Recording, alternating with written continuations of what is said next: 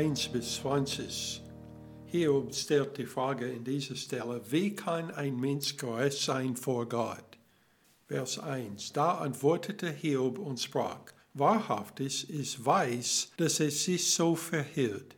Hiob hat zu Beginn seiner Antwort auf Bildads Worte klargemacht, dass seine Situation nicht die Folge von Unwissenheit war. Hiobs Theologie war im Grunde die gleiche wie die seiner drei Freunde. Sie alle haben geglaubt, dass Gott den Sünder bestraft und die Gerechten segnet und das Leiden daher die Folge der Sünde ist.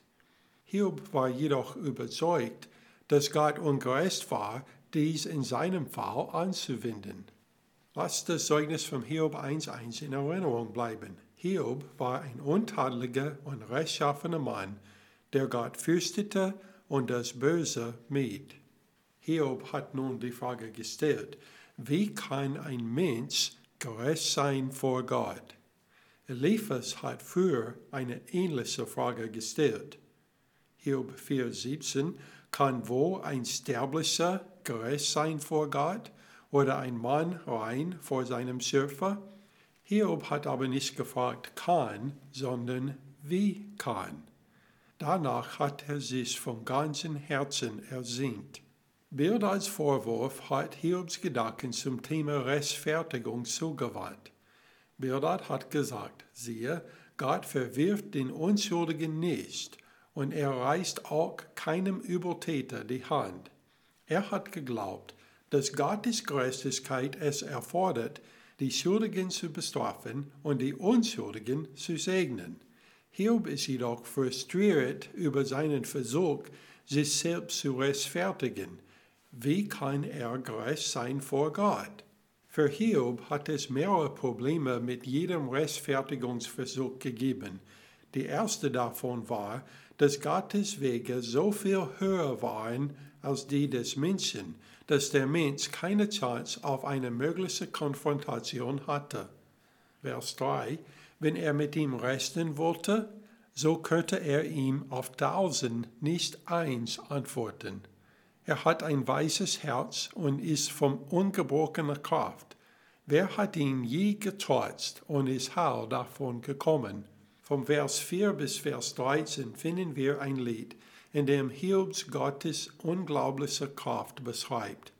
Spezifische Handlungen, einschließlich der Erschaffung und Kontrolle des Universums, sind in den Versen 5 bis 10 aufgeführt. Vers 5, er versetzt Berge und man merkt es nicht. Er, der sie umkehrt in seinem Zorn. Er stört die Erde auf von ihrem Ort, so dass ihre Säulen erzittern. Er gebietet der Sonne und sie geht nicht auf. Er verschließt die Sterne mit einem Segel. Er allein spannt den Himmel aus und schreitet auf Meereswogen einher. Er machte dem großen Bären, den Orion und den sieben Gestern samt den Kammern des Südens. Er tut große Dinge, die unerforschlich sind, und Wunderwerke ohne Zahl. Hier sieht Gottes Kraft aus amoralischer, souveräner Freiheit aus unkontrollierbarer Kraft, die auf mysteriöse Weise arbeitet, um zu tun, was er will. Vers 11. Siehe, er geht an mir vorüber und ich sehe ihn nicht. Er zieht vorbei und ich bemerke ihn nicht. Siehe, wenn er dahin rafft, wer kann ihn hindern? Wer kann ihn zurufen? Was machst du da? Sogar die mächtigen Kräfte, von denen angenommen wurde, dass sie das Meer kontrollieren, musste sich vor ihn verneigen. Vers 13. Gott lässt von seinem Sohn nicht ab. Selbst Rahabs Hilfe mussten sich unter ihn beugen.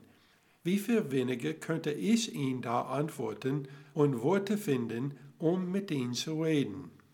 Wenn sich alle Herrscher vom Himmel und Erde vor ihn verneigen, wie kann dann ein Mensch vor ihm stehen? Vers 15. Auch wenn ich im Rest wäre, könnte ich ihn nichts erwidern, sondern musste meinen Richter um Gnade anfliehen. Hiob hat geglaubt, seine eigene Chance sei, um Gnade zu bitten. Dies hat jedoch auch fruchtlos zu sein geschienen, da es so geschienen hat, als würde Gott sowieso nicht aufpassen. Vers 16, wenn ich rufe, wird er mir antworten? Ich glaube nicht, dass er auf meine Stimme hört, denn in Sturm zermalt er mich und fügt mich ohne Ursache viele Wunden zu. Er lässt mich nicht einmal Atem holen, sondern sieht es mich mit bitteren Leiden. Hiob hat auch ein anderes Problem gesehen. Es hat keine einberufene Behörde gegeben, der in der Lage war, einen Prozess abzuhalten, bei dem Gott beschuldigt werden konnte. Vers 19. Kommt's auf die Kraft des Starken ein, siehe, er hat sie. Und wenn auf Recht, wer lädt mich vor? Wenn ein solcher Prozess abgehalten wurde, wer könnte ein Urteil zugunsten Hiobs durchsetzen? Vers 20. Wenn ich mich auch rechtfertige, so wird mich doch mein Mund verurteilen. Und bin ich auch untadelig, so wird er mich doch für verkehrt erklären.